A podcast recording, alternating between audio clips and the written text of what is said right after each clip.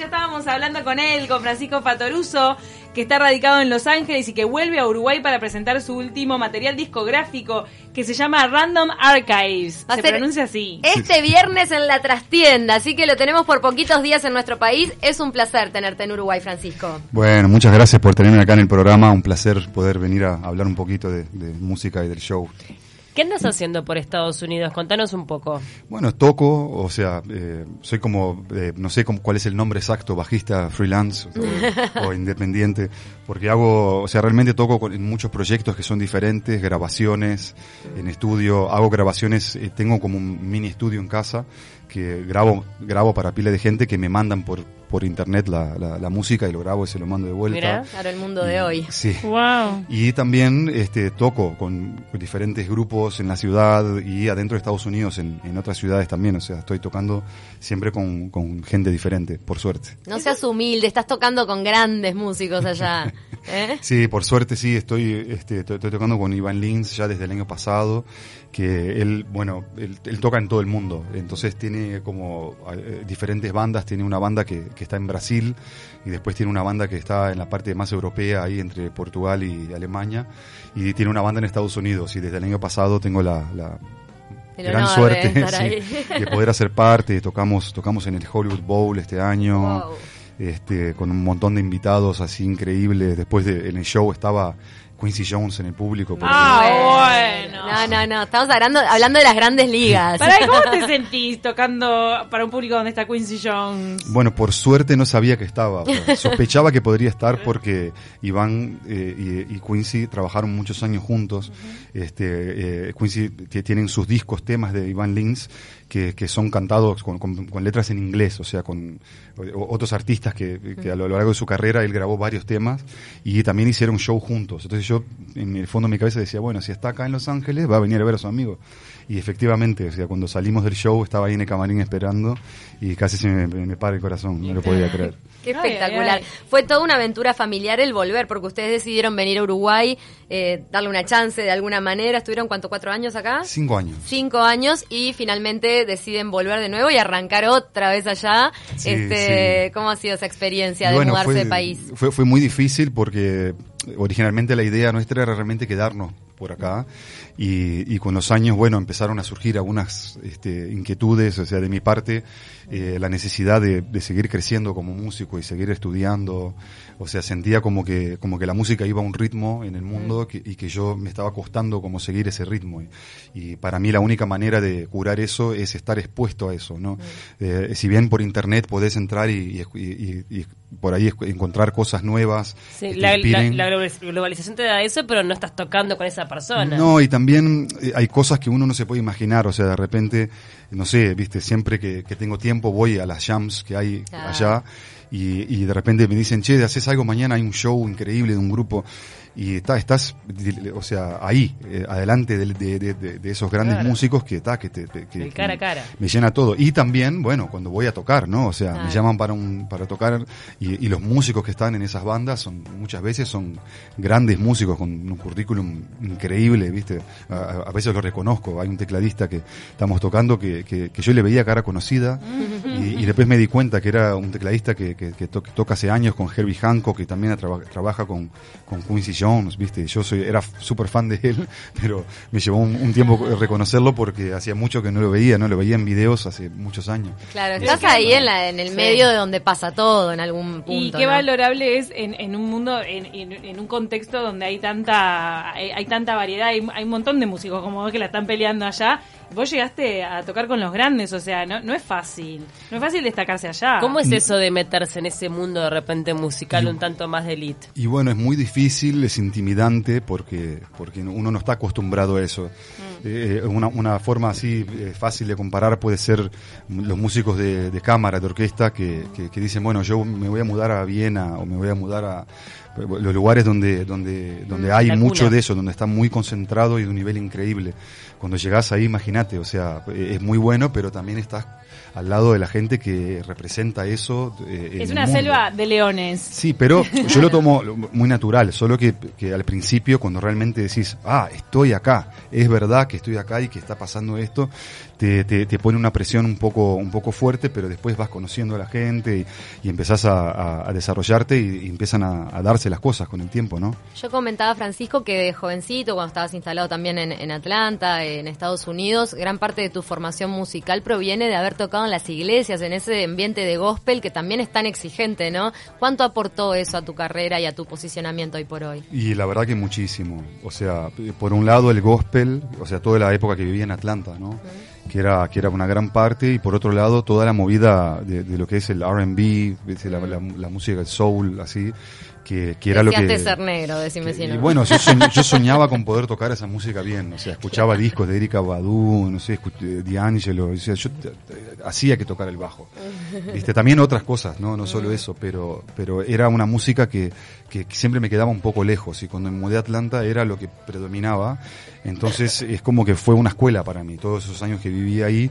Y, y sí, es una gran herramienta que me abrió pila de puertas en, en Los Ángeles para también tocar, estoy tocando en, en- en iglesias allá, que no, no es lo mismo que en Atlanta, pero igual están buenísimas y, y se toca gospel, y también en la parte del soul y de R&B, que ya es como que tengo el repertorio, digamos, incorporado, entonces es- cuando me llaman es muy fácil, ya sé casi todas las canciones, y, y tal, y se pasa muy bien. Ahora, después de esta segunda vuelta a Estados Unidos, eh, ¿el hecho de instalarte nuevamente en Uruguay está totalmente descartado? Bueno, no está escrito el del No destino. se sabe, ¿no? O sea, pero a corto plazo no está. No, previsto. no, por ahora no, porque la, digamos, la mudanza tiene como un peso. eh, No, y además eh, familiar, me imagino, Sí, ¿no? sí, con todo, estamos que tengo dos hijas. eh, Pero ¿Son estadounidenses? eh, bueno, Ahí. una nació acá, pero pero yo le este, ta, tiene la ciudadanía americana y la otra sí, la la más chica nació en Atlanta y y está eh, eh, es mucho es mucho, ¿viste? Cuando uno se muda para otra ciudad empezar de cero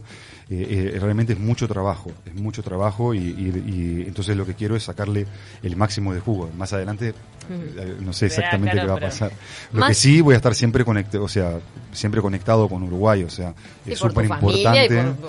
Sí, por todo, mi familia, mi núcleo de amigos, de, de músicos y, y todo lo que hago con, con- con mi carrera que lo que está muy concentrado en esta zona, en Uruguay y en Argentina principalmente, ¿no? Vos también viviste muchos años en Brasil, ¿no? Sí, fui criado en Brasil. Ahí va, fuiste criado en Brasil. Todo este periplo que te, que te llevó tu vida durante, por diferentes países tuvo que ver con tu identidad musical. Sí, 100%. En o sea, forjar esa identidad. Sí, mi mamá es brasileña y bueno, mi papá es uruguayo, entonces este, siempre tuve como una influencia muy fuerte de, de, de- de- de la parte de la música de parte de ellos, ¿no? O sea, ¿Y qué hace eh, tu papá? Imagínate la ignorante de la periodista. Toca el acordeón.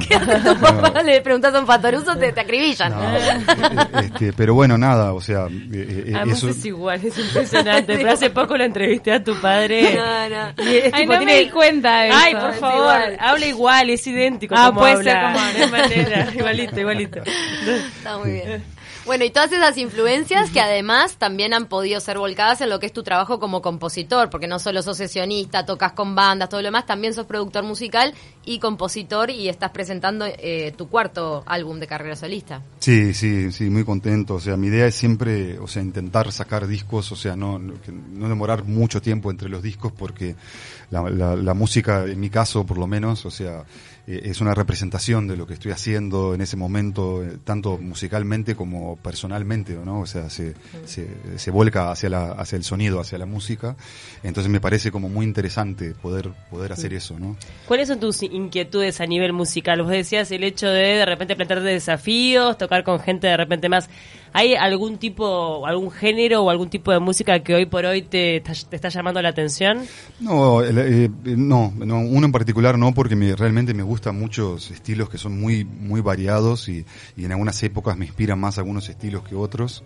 Este, pero no, mi meta es simplemente, o sea, es seguir creciendo, seguir aprendiendo, porque eh, eh, en la música no, no se puede aplicar ese concepto de decir, bueno, me recibí de músico.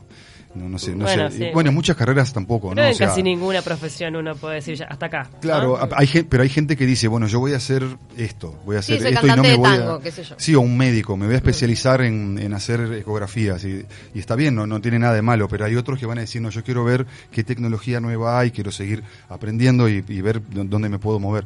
Y yo con la música eh, es algo así, es como que la música eh, eh, me inspira muchísimo y siento que si no hago eso, como que algo queda como trancado, como que necesito eso para que sea natural lo que toco, que no sea como repetitivo y que no me aburra o, Claro. o no sé no, no sé cuál es el término, pero en sí de poder musicalmente eh, aprender y crecer más. Nos llegó una, una pregunta de parte de la audiencia. Gabriel de Sudamérica dice, invitado de honor si los hay, Francisco, hace un tiempo empecé a escuchar a Richard Bona.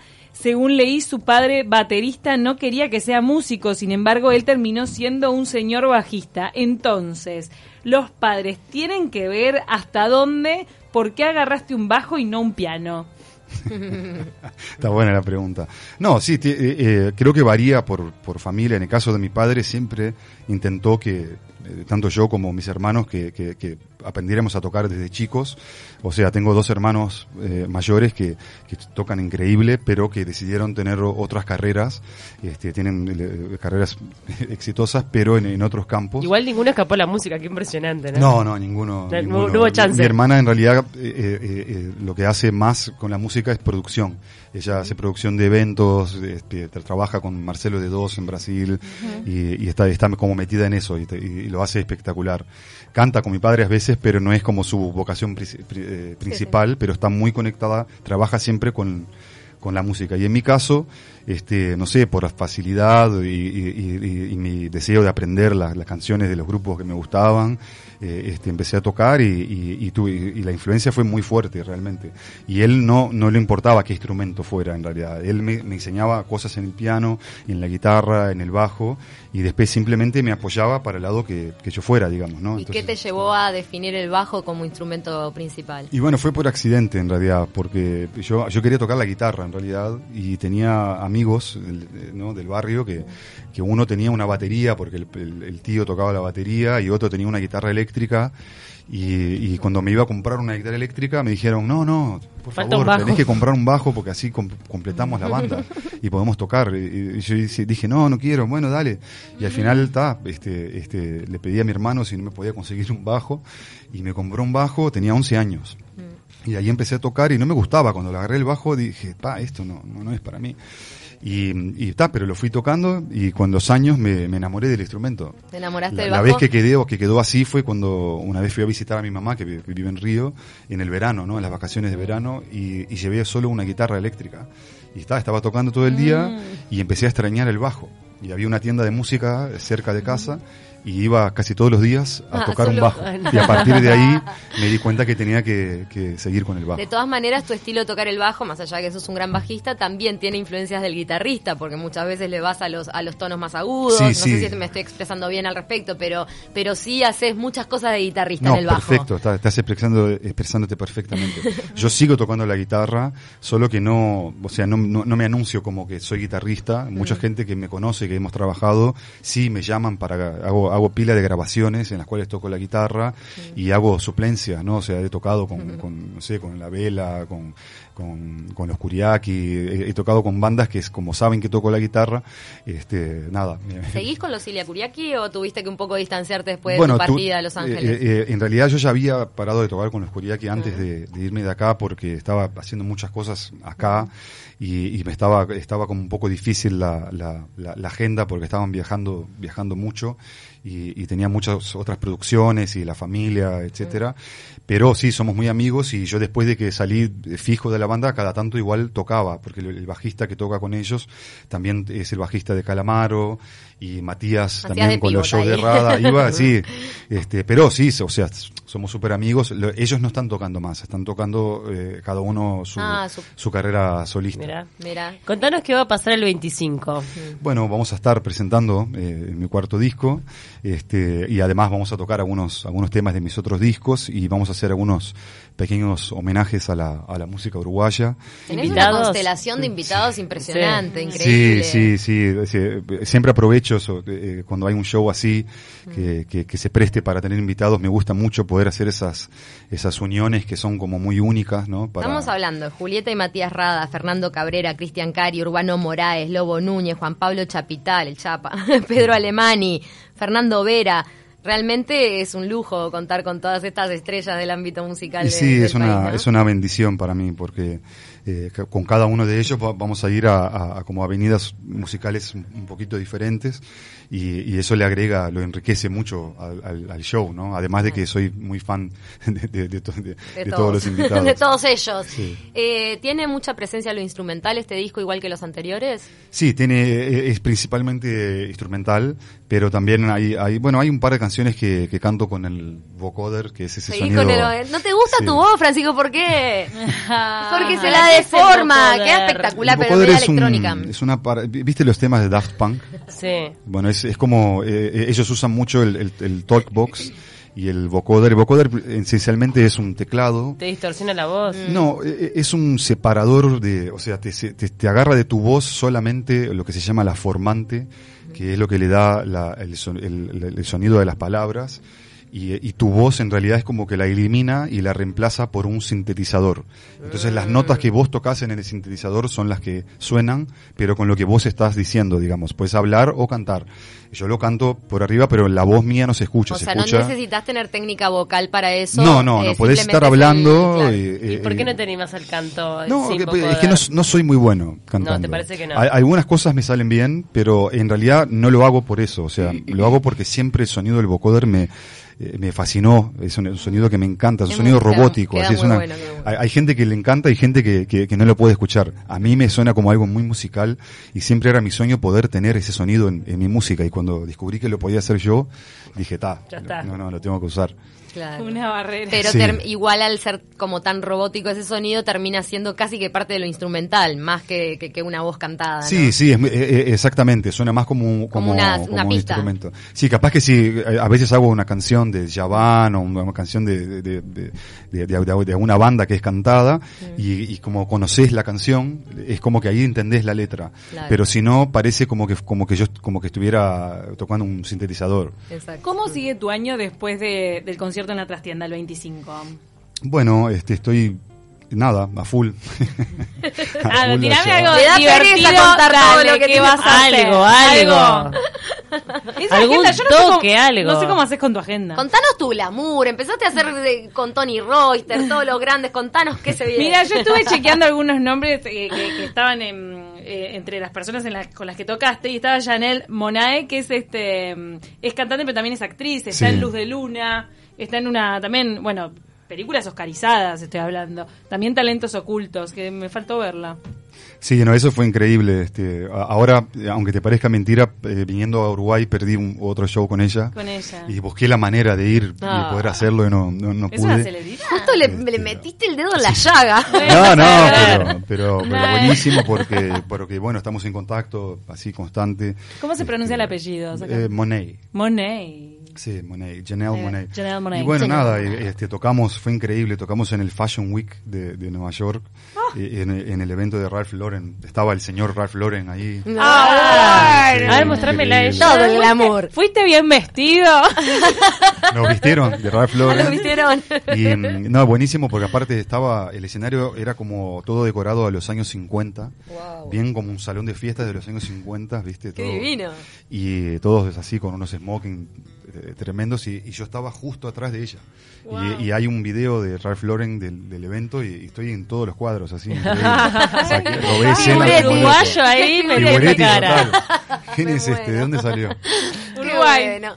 Uruguay. Francisco, Bueno. ha sido un placer tenerte acá esta mañana. Bienvenido a tu país que te quiere mucho. Y nada, están todos invitados a lo que va a ser este show en la trastienda. Espectacular, con una constelación de músicos que estuvimos repasando. Quedan entradas, ¿no? Alguna Quedan, de quedan, quedar. sí, sí, algunas quedan. Y nada, los vemos, nos vemos ahí este viernes en la trastienda. Muchas gracias por tenerme en el programa. Un placer No, hablar por con favor, ustedes. tenés doblete, creo. Vas para la tele también. Es verdad.